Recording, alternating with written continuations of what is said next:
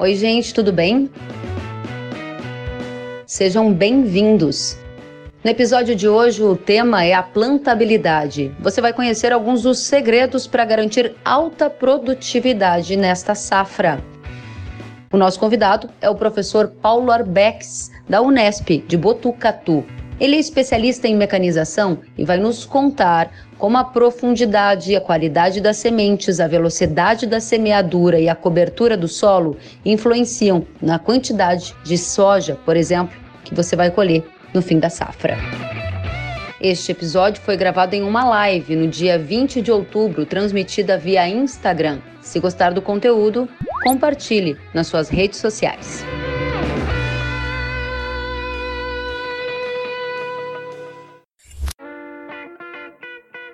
Professor Paulo, seja bem-vindo. Boa noite. Boa noite, Kellen. Boa noite a todo o pessoal que está nos, nos vendo e ouvindo. É um prazer, viu, Kellen? Muito obrigado pelo convite. Eu que agradeço pela oportunidade de estar com o senhor, especialmente num momento tão delicado, em que eu falava, inclusive, antes do senhor entrar aqui conosco, que acertar na semeadura nesta safra 2021 pode ser crucial para garantir uma produtividade boa, especialmente nesse contexto de tempo seco e do plantio mais atrasado em pelo menos uma década, ou mais lento em uma década, né, professor? Quais são os desafios que o senhor já está vendo nesse momento? É, Kellen, é, esse, esse, na linha, é, esse Laninha tá, é, tá perturbando a gente em relação ao plantio, né? Tá, tá bem atrasado. Se a gente, a gente vê dados aí de, de 8% né, de, de plantio nessa, nessa época e e, e, na verdade, comparando com os outros anos, a gente tá, é, tem um atraso. Então, é, o meu medo, Kellen, é um, é, e tá ligado à plantabilidade. É o pessoal, por começar mais atrasado, querer fazer de forma menos caprichada, vamos dizer assim. Esse que é meu medo, entendeu, Kelly? Esse é um ponto bem importante que o senhor já coloca de início, professor Paulo, e aí que eu já gostaria de ir direto ao ponto com você. A velocidade do plantio. Será que o pessoal vai querer tirar o atraso, colocando mais velocidade na hora da semeadura? E esse pode ser o primeiro erro que vai custar lá na frente algumas sacas a menos? É, eu penso assim, Kelly, a gente tem que fazer tudo bem feito tá certo? A gente tem que fazer tudo bem feito. E o, e o plantio é uma etapa, todo o potencial ali tá, tá, tá ali no plantio, né? Todo o potencial de rendimento meu da lavoura tá ali no plantio. Então, por isso, ele deve ser muito bem, ele deve ser muito bem feito. Por que, que, eu, tô, por que, que eu tô dizendo isso? Ah, professor, então já que atrasou, vamos, vamos tirar esse tempo perdido. Eu acho que assim, é melhor a gente é, fazer bem, fazer bem, fazer com capricho o que nós temos, respeitando os limites de velocidade, do que a gente fazer mais ou menos e fazer a área inteira no, na, na janela adequada, entendeu? Até porque é, eu tenho uma notícia boa para dar, Kelly. O que, que vai acontecer? O que, que vai acontecer? A melhor, a melhor soja, a melhor, é, é, a melhor produção nossa é a que sai nessa época. Quem é produtor sabe disso, tá certo? Então aqueles, aqueles plantio mais que é feito que é feito antes, que é feito debaixo de pivô, senão se quando chove mais cedo, não são os de altas produtividades.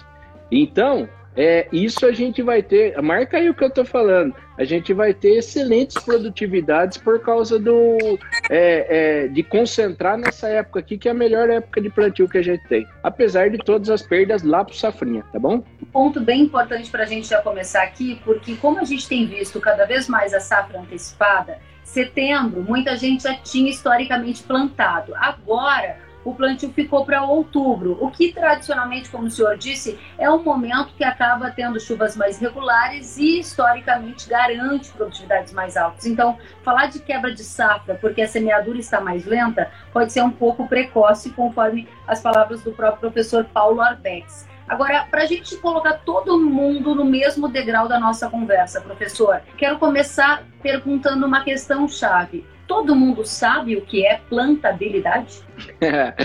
é, então, Kelly, é, é, essa pergunta é excelente, porque assim, plantabilidade é um termo que não é novo, tá certo? Faz tempo que existe e veio lá do Plantability dos Estados Unidos.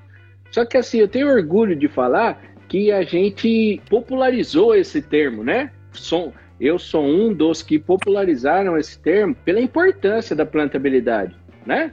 Ah, você fala, ah, o que, é plantabilidade? Ah, é um plantio, é um plantio feito, é, é feito de forma correta? Não é só isso, né? Plantabilidade é muito mais do que isso, é manter o espaçamento uniforme das sementes, na profundidade correta, com a população adequada, né? Não tem mais, a plantabilidade é uma coisa, estamos é, é, é desmistificando, Kellen, algumas coisas, por exemplo, tem gente que acha que eu posso colocar é, qualquer quantidade de sementes é, é, de soja no chão, que ah, aquela se compensa, no fim, a produtividade é aquela mesmo. A gente já provou isso que, que não é o correto. O correto com as variedades que a gente tem hoje é eu colocar uma a uma sementinha no solo. E qual é o erro mais comum quando a gente está tratando de plantabilidade? O que o senhor mais vê no Brasil? Que a gente está aqui com gente do Rio Grande do Sul, do Pará, dizendo que o senhor passou por lá e que foi um sucesso. Temos gente do é. Piauí quais são os erros mais comuns que o senhor percebe de norte a sul, de leste a oeste do Brasil na hora de fazer a semeadura da safra? Kellen, outra pergunta excelente, porque o Brasil é um continente, né? O Brasil é um continente. Eu estou viajando, eu, eu fui lá, estava lá no Pará semana passada mesmo. Eles começam a plantar em dezembro, janeiro. Olha, é, é, quem sabe disso? A gente fala de safra, acha que é setembro, outubro, né? Lá o plantio começa em dezembro, janeiro, então eles não estão preocupados com a falta de chuva, que sabe que vai chegar lá em dezembro é, e vai chover regular. A região deles lá é um reloginho, tá?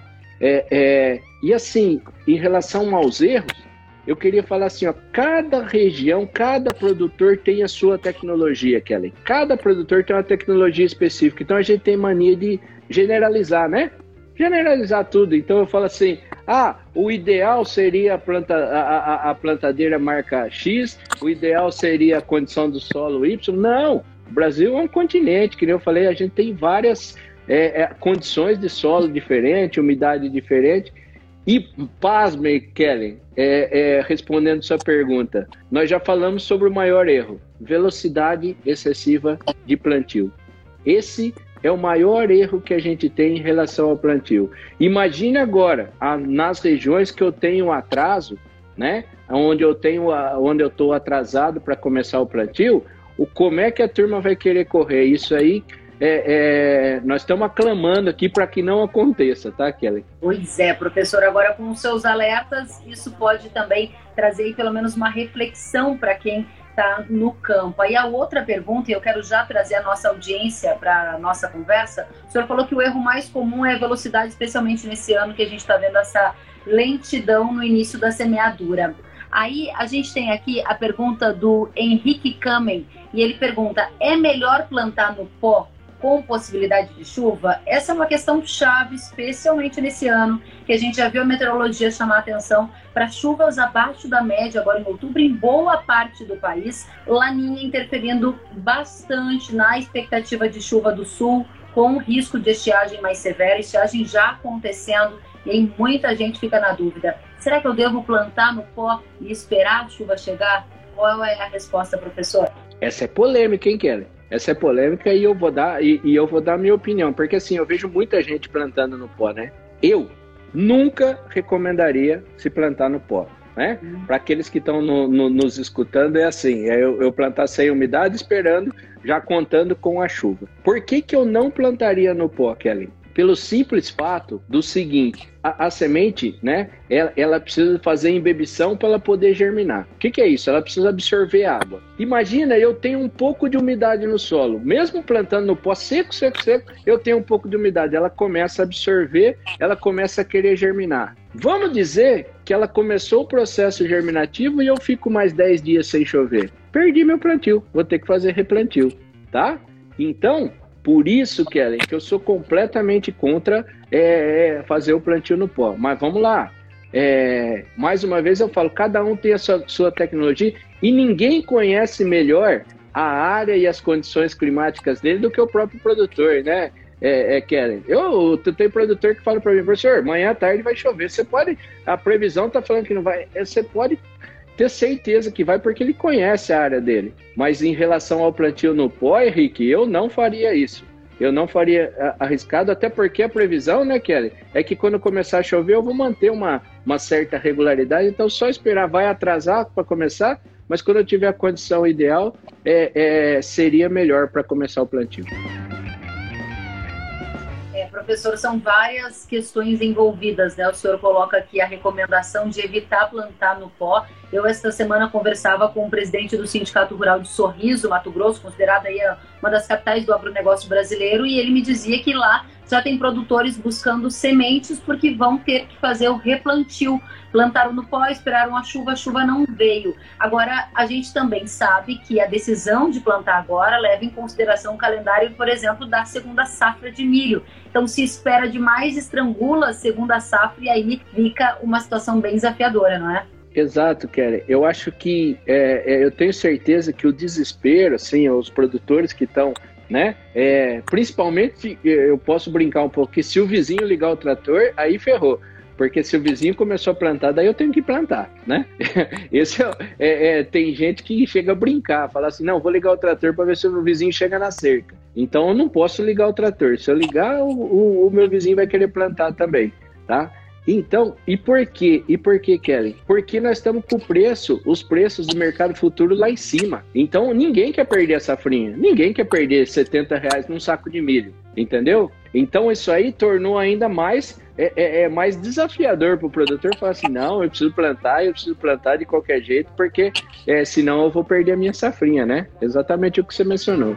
É um grande desafio, professor. A gente viu hoje milho na B3 se aproximar ali de 80 reais por saca, preços recordes, ou seja, a gente quer garantir a saca de soja, que em algumas regiões já está valendo 165 reais, e também garantir o milho, porque afinal de contas, vamos levar em conta Mato Grosso, metade da safra praticamente já foi negociada, então são muitos os desafios. Aí, professor, vou trazer mais gente para nossa conversa. O é. Carlos pergunta aqui: o senhor poderia fazer algumas considerações sobre os canos condutores de semente? Essa é uma questão que a gente vai aprofundando, né? Ou seja, uhum. falou de velocidade, falou sobre o risco de plantar no pó, e aí a gente entra na pergunta do Carlão. Vamos lá, Carlão. Então, é sobre os canos condutores de semente. Então, seria o tubo condutor para onde vai a semente lá, né? Essa pergunta, é, é, essa pergunta é muito boa, Carlão, por causa do seguinte, ó. Quem já viu palestra minha, eu mostro, eu mostro assim, ó, eu coloco dois tubos condutores um do lado do outro. Um é o original e o outro é segunda linha vendido no mercado paralelo. Se eu colocar ele de costas sem a marca, você vai falar que os dois são iguais. Os dois são iguais. olha a importância da pergunta sua, Carlão. Porém, o original, ele tem uma curvatura melhor, maior assim, para a semente poder escorregar lisa e cair e depositar a semente certinho no suco. O outro é um pouquinho mais reto. Só de, desse tubo condutor, desse cano condutor, como você chama, ser reto, eu aumento. É fácil de explicar. Olha a física do solo, ó.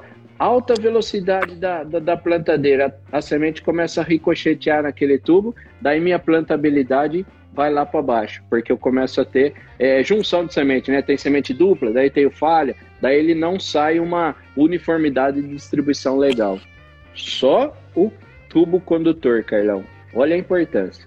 Que interessante, professor. Trazendo aí a resposta para o Carlão, e eu quero aproveitar para trazer alguns comentários da nossa audiência. O pessoal do Agro Raiz está dizendo: não são todas as regiões que estão com plantio atrasado. Cada região tem a sua Exato. época. Mais tarde, o risco é da geada. E uma é, no centro é outra, no norte é outro, no pó, áreas para algodão já foi a época, disse ele. Obrigado, pessoal do Agro Raiz. Tenho aqui a pergunta e o comentário do Ira Produtor. Semente muito funda perde a produtividade? Esse era um dos itens que eu tinha anotado aqui para a gente falar sobre profundidade. Acho que casa também com o comentário do Ira Produtor que está nos assistindo. Vamos lá, Ira. É, é, vamos, vamos, explicar um pouco.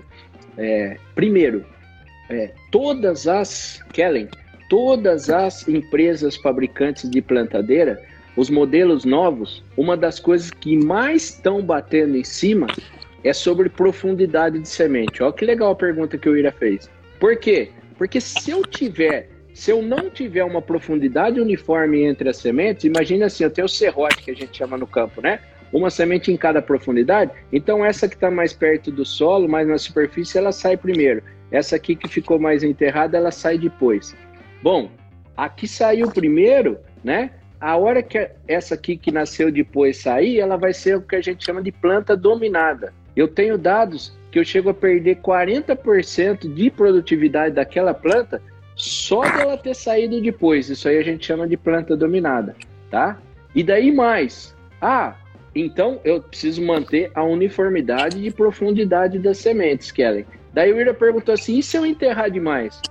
Isso aí, sabe o que é legal a pergunta dele, Kelly? Se a gente pegar o pessoal mais antigo, o pessoal mais antigo, eu lembro meu avô falava assim: Ô fião, se, se enterrar mais a semente, daí ela sai com umas raízes mais vigorosas.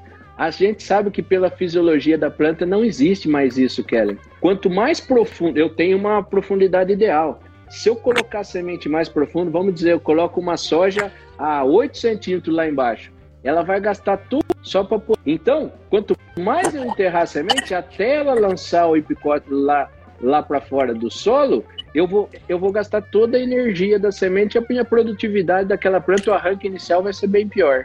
No milho, então, nem se fale. Professor, só para encerrar o tema profundidade, como que a gente faz para acertar a profundidade ideal? O senhor disse que tem uma profundidade ideal. Como que a gente faz para ir direto ao ponto nesse sentido? Eu vou falar na média, Kelly. Na média é assim, ó. É, na soja, eu vou colocar ela de 3 a 4 centímetros e no milho, colocar ela de 5 a 6 centímetros de profundidade, na média. Daí eu posso fazer um, uma, é, um ajuste, um centímetro a mais ou a menos, dependendo da umidade do meu solo e da textura do meu solo. Mas basicamente, na média, é isso: 3 a 4 centímetros a soja e 5 a 6 centímetros o milho. Perfeito. Então a gente já passou por o sentido e o conceito de plantabilidade, quais os erros mais comuns na hora de plantar, os riscos da velocidade excessiva do plantio, a sua indicação sobre plantar ou não no pó. Respondemos agora a pergunta sobre profundidade e vamos entrar num outro tema super relevante na hora de garantir uma plantabilidade adequada para tentar buscar altas produtividades. E esse tema, professor, é o tema das sementes. O Alcino Porto, que está nos assistindo, disse: Professor, quantos milímetros seria o correto para o início do plantio para não obter erro de germinação. Então são perguntas que vão se conectando umas com as outras. Isso, isso exatamente. O Alcino, né? O, o Alcino é o seguinte, ó, é, o, acho que você está perguntando da profundidade também, né? Quantos milímetros? Eu, eu, eu, eu falei, na soja é de 3 a 4 centímetros, tá certo? Agora, se for relacionado, é que, que eu entendi que é profundidade, se for relacionado a tamanho de semente, é, é o que, que acontece? Com o advento das plantadeiras pneumáticas, é, foi, foi, excelente, né? Uma nova tecnologia. Mas o que, que aconteceu? A gente ficou meio preguiçoso em relação à uniformidade do tamanho de semente. Ah, não, a pneumática planta qualquer coisa. E, na verdade, não acontece isso.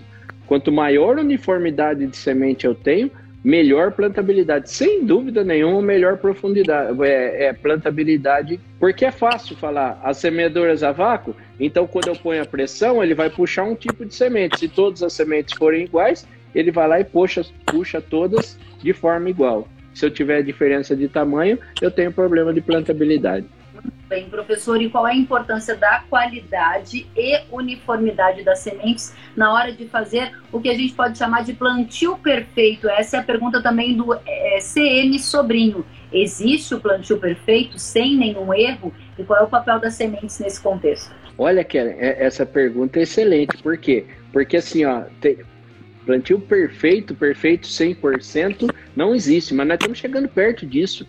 Hoje, com as, com, com as tecnologias em máquinas que a gente tem, e pegando o gancho da outra pergunta, Kelly, aonde está o potencial produtivo, aonde está o potencial, todo o potencial produtivo da minha lavoura?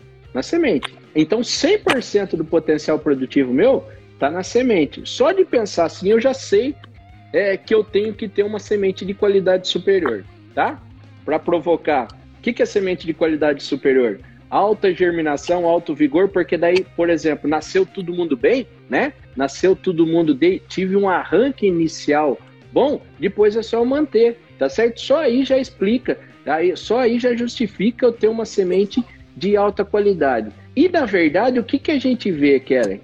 Ó, eu vou dar o um exemplo que você deu do Mato Grosso. A semente já foi quase toda vendida, certo? Sementeiros sementeiros lá estão se virando nos 30 para fornecer de tanta soja que está plantando para safra, né? E que foi vendida lá anteriormente. Como que vai vir essa semente para replantio lá do Mato Grosso? Será que vai ter uma semente de qualidade superior, igual a que você tinha comprado antigamente, né?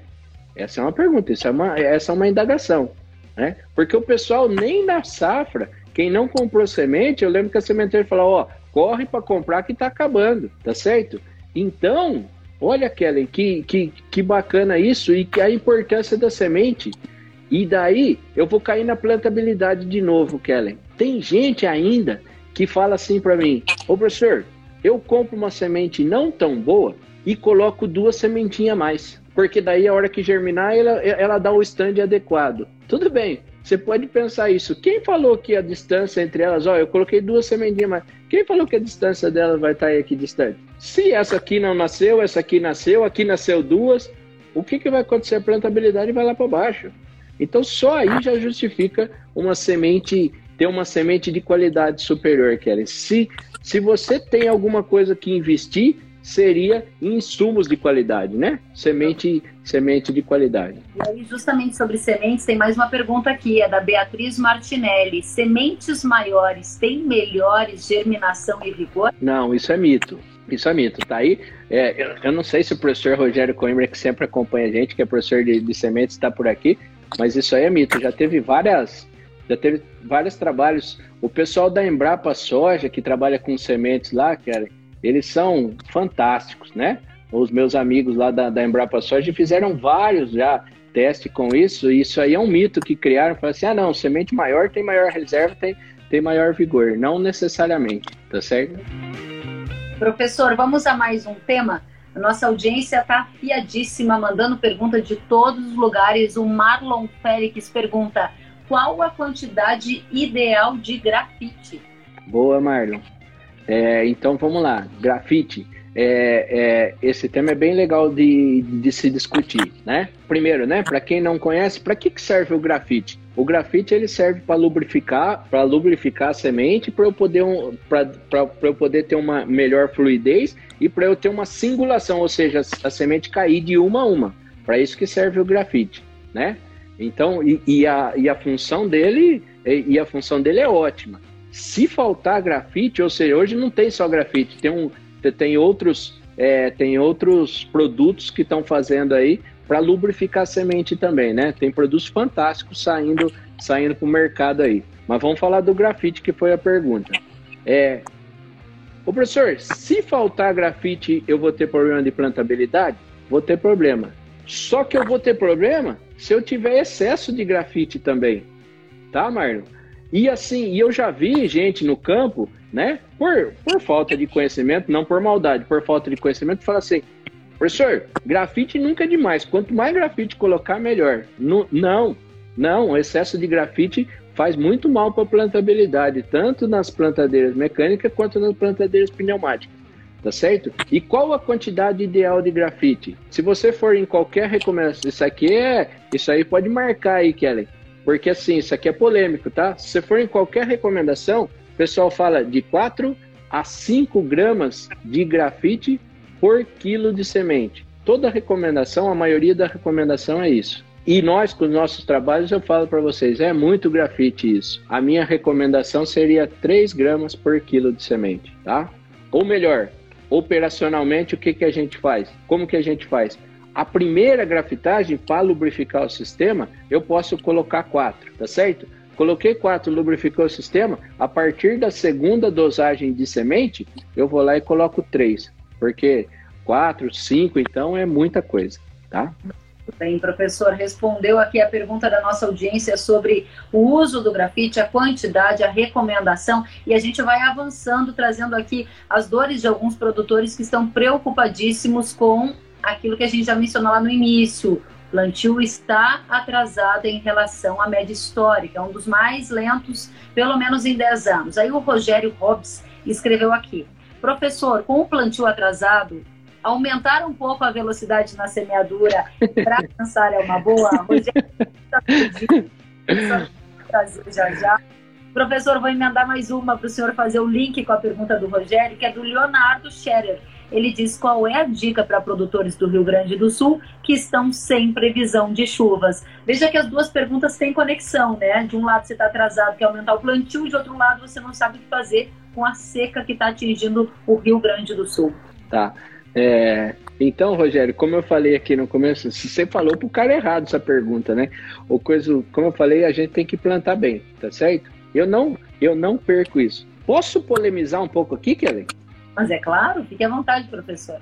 Vamos imaginar uma situação. Eu falei que a melhor, a, a melhor soja que está saindo, que o melhor soja, o melhor milho é dessa época aqui, né? Começou, começou a chover, então muito melhor do que aqueles plantio é, precoce, tá? E por que, que é uhum. feito aquilo lá? Para eu poder fazer safrinha. Será que se eu não conseguir fazer safrinha, em alguma parte da área, eu fazer uma rotação lá na safrinha, é, o preço da soja, a tendência é continuar alto. Vamos parar para fazer conta? Vamos parar para fazer conta? Será que não é o momento de eu chegar e fazer uma rotação de, fazer uma rotação de culturas? Olha só, olha só, falei que ia polemizar. Ah, professor, mas peraí, tá 70, 80 reais para o mercado futuro do milho?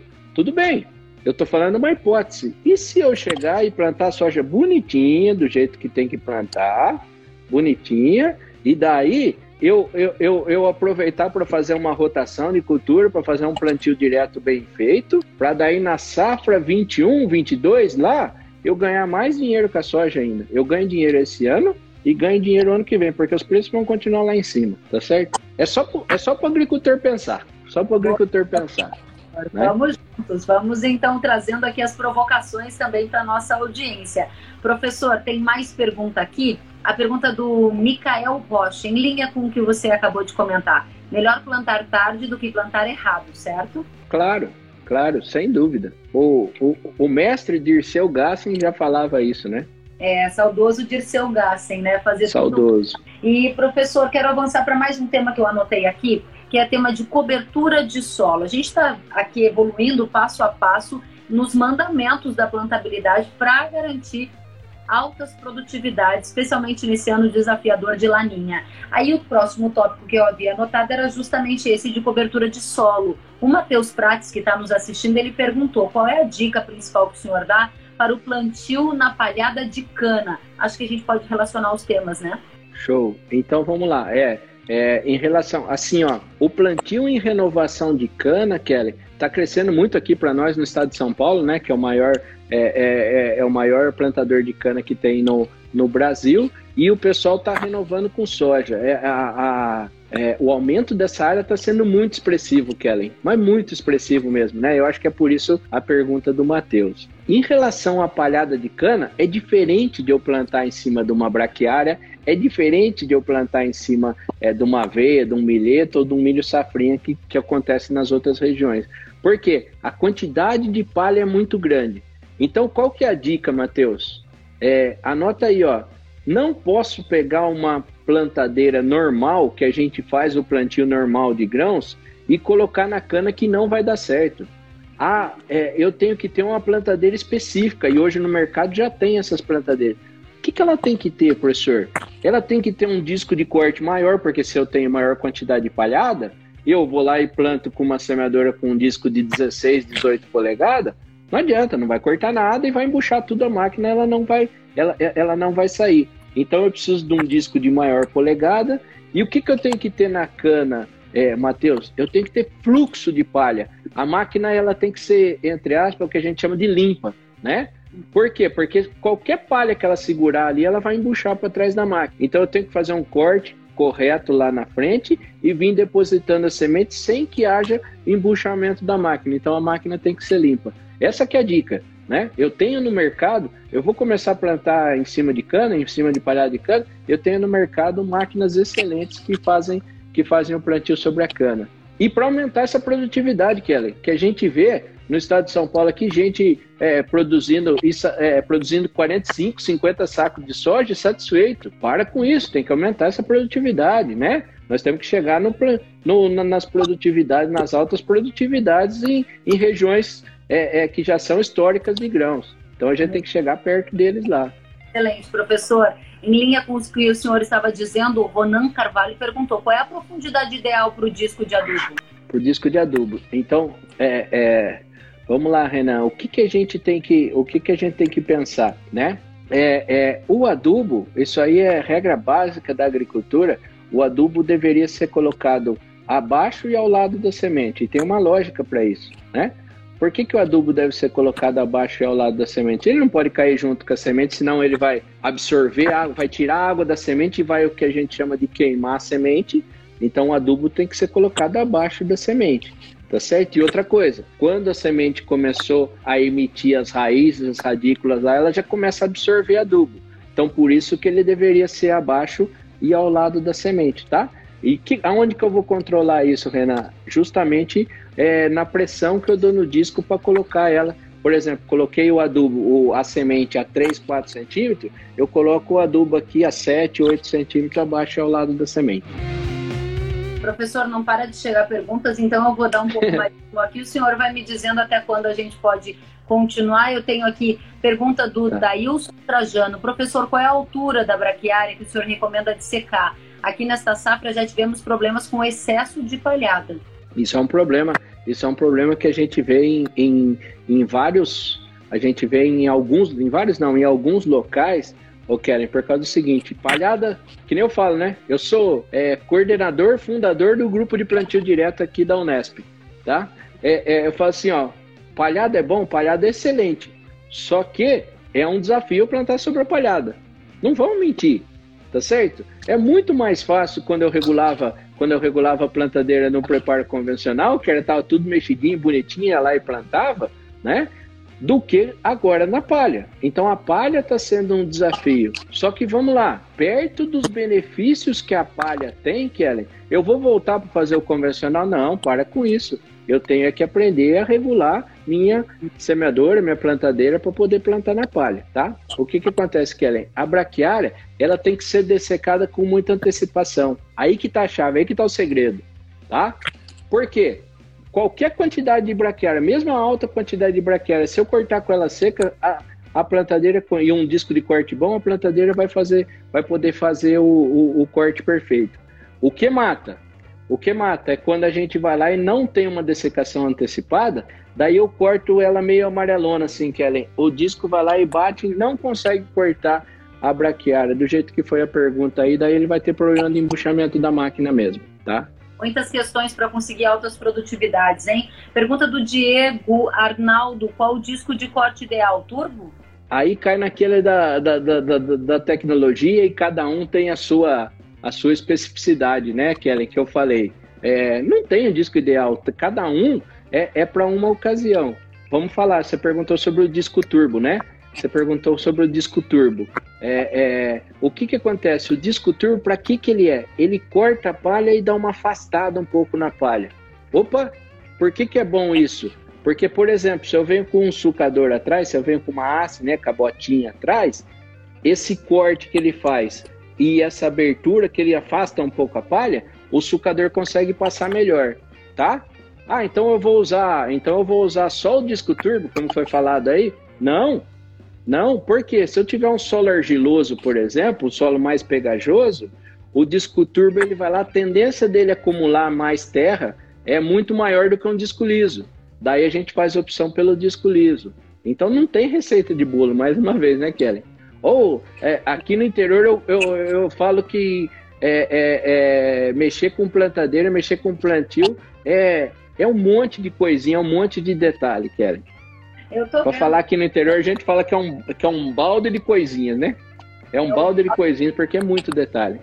Incrível, quando a gente vê lá os campeões de produtividade produzindo 120, alguns que já chegaram até 125 sacas se eu não estou enganado mais do que isso, é realmente algo que foi pensado nos mínimos detalhes, porque é desafiador atingir essas produtividades, né, professor?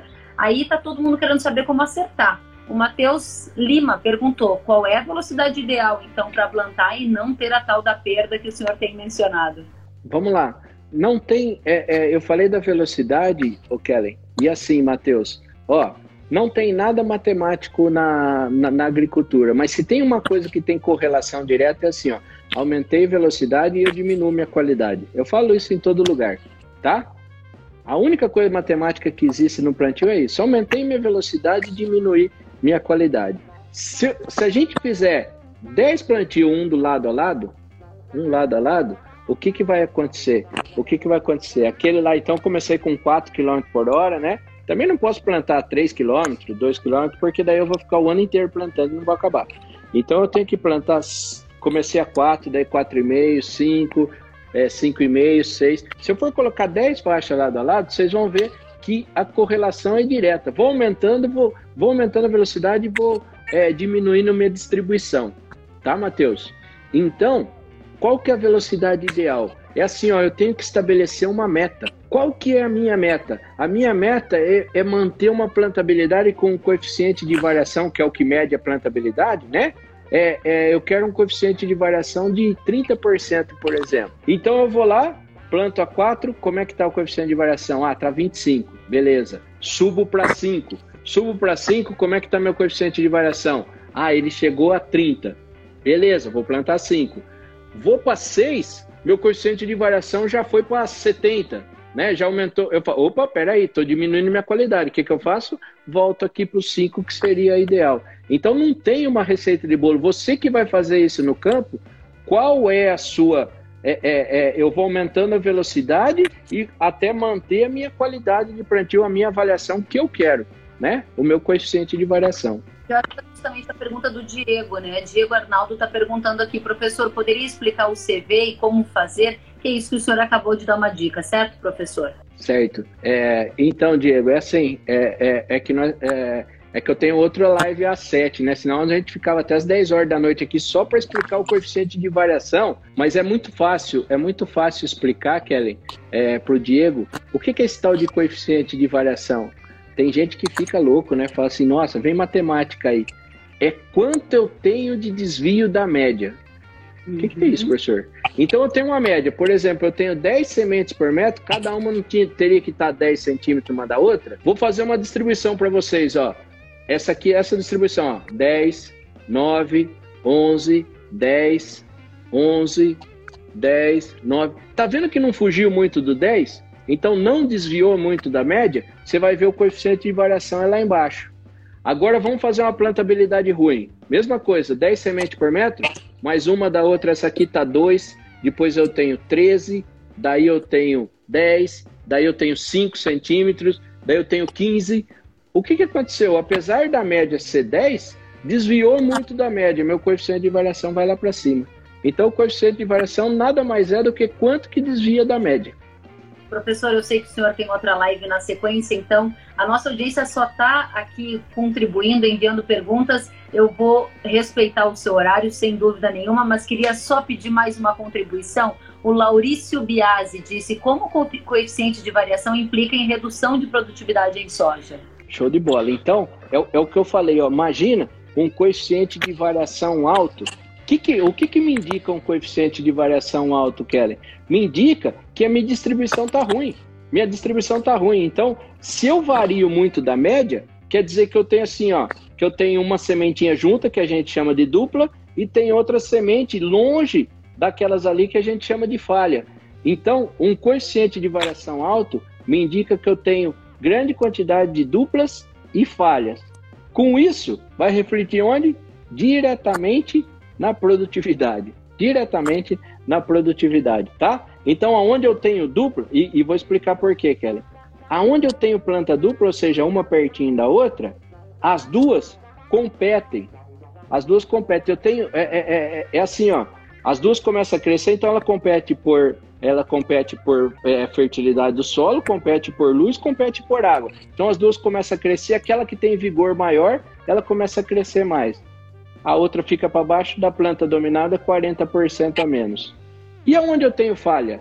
Por, por que, que é ruim? Primeiro que eu não tenho planta, então eu perdi a produção daquela área. E segundo, Kellen, que pouca gente fala, aonde eu não tenho planta, o que, que vai crescer? Planta daninha. Aonde deixou de cair a planta, ou seja, onde eu tenho um vazio, planta daninha vem que nem cabelo, né? Vem é, dominando a área inteira, tá certo? Então, por isso que eu tenho perda de produtividade respondendo a pergunta. Muito bom. Agora eu tô, tô rindo aqui porque o Samuel Pérez escreveu: Para onde você vai, professor? Que eu tô indo junto para a próxima live. Tá todo mundo querendo ficar ah. ouvindo todas as suas explicações. Muito engraçado. Obrigada, Samuel. Professor, vamos para a última questão aqui dos nossos mandamentos da plantabilidade. faltou um dos itens, que é justamente a manutenção das máquinas. Qual é a dica Nossa. principal para todo mundo, hein? Ô Kellen, então nós deixamos por, por último a cereja do bolo, né? É. Você foi muito, você foi muito competente nisso. Deixou por último a semente do bolo, tá? É, é a cereja do bolo. A semente, eu tô, tô acostumado com plantabilidade que já a cereja do bolo. Manutenção. Semente do bolo é boa, só se for chia. O, o... então, Keller, a manutenção, aonde que está a importância? Aonde que está a importância da manutenção? Onde que está a importância da manutenção? É, é, fala assim, ah, eu preciso fazer manutenção, todo mundo concorda que precisa fazer manutenção, né? Aí a pergunta que eu eu falo assim, por que, que não faz então? Ou por que, que a gente tem tanto a gente tem tantos erros de manutenção. Eu tenho uma frase que eu falo assim, ó, quanto mais manutenção preventiva eu fizer, menos corretiva eu vou fazer. Quanto mais manutenção preventiva eu fizer, menos corretiva eu vou fazer. Vamos cair nesse ano aqui, ó. O que, que eu quero? Começou a chover, eu começo a plantar. O que, que eu quero? Que a plantadeira não pare, não é isso, Kelly? Não quero aproveitar o tempo perdido e que a plantadeira não. Imagina se ela não está com a manutenção em dia. O que, que vai acontecer? Comecei a usar a plantadeira, pum, quebrou, tive que parar. Daí eu falo, oh meu Deus do céu. Olha a importância da manutenção, ainda mais esse ano aqui, mais importante ainda, né? Então, já é importante. Desse ano aqui, mais importante ainda que eu comecei a plantar, eu não, eu não deveria parar. A máquina tem que ter disponibilidade, que é o que a gente chama. Muito bem, professor. Quero aqui então ler a mensagem do Domingos Miranda, professor espetacular da Unesp. Ah. Aproveita ele é o máximo, disse o Domingos. A audiência participando demais aqui conosco. O Rogério está dizendo top as informações. Obrigada, Rogério. O Carlos Bonato está aplaudindo. Matheus Vitor Lima. O Samuel Pérez dizendo top demais. O André Dobasti, lá de Mato Grosso do Sul. Estivemos Opa, juntos. o André é amigão, hein, Kelly? Exatamente. O... Obrigada, Kellen, por nos proporcionar essa aula. Conte conosco na ProSoja Mato Grosso do Sul. A aula é do professor Paulo Arbex. Professor, Imagina, nossa, em conjunto. Aplaudindo. Aqui o pessoal dizendo, professor, hoje ficamos o dia todo parado por tratamento de semente. O César está dizendo, muito bom. O Rafael, parabéns, professor Paulo. O Rogério, parabéns, professor Paulo. Vinícius, muito bom. Adilson, parabéns pela live. Eu vou então sugerir, professor, que o pessoal faça uma fotinho, tire um print e compartilhe para essa mensagem chegar ainda mais longe e abro aqui o espaço para suas considerações finais. Já quero agradecer demais a aula, excelente qualidade das informações, audiência adorando as suas considerações, professor. Ô Karen, eu, eu que agradeço, viu? Eu que agradeço o convite. É um prazer mesmo estar com você, né? A gente, a gente assiste, eu, eu que sou um, um espectador é, é, diário do canal Rural, daí você acha que é, eu vejo a sua competência apresentando, né? Apresentando o jornal e a gente fala assim, pô, eu nunca vou ter oportunidade de conversar com essa jornalista aí desse gabarito no agro, né? E a gente teve a oportunidade de bater um papo aqui, mesmo que, que rápido aí, por 40, 50 minutos, mas foi um prazer mesmo. Obrigado pelo convite, viu? Kelly, parabéns pelo seu trabalho. Eu agradeço demais pelas palavras, quero parabenizá-lo aqui ao vivo pelo excelente trabalho, pelo didatismo, pelo conteúdo e pela disponibilidade em dividir os seus conhecimentos com toda a audiência. Fica aqui o convite para a próxima live. A Beatriz acabou de sugerir, Beatriz Martinelli, já podem marcar outra live e vamos marcar mesmo porque sobraram perguntas e a gente vai fazer uma segunda rodada se o senhor aceitar o meu convite. Claro, estarei sempre à disposição sua, Kelly.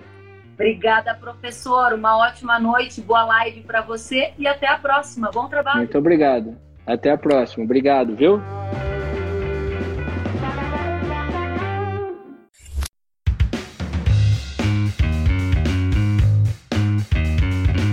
Que bom que você gostou da entrevista e ouviu todo o conteúdo. Se quiser acompanhar as atualizações, siga kellen.severo no Instagram. Até a próxima!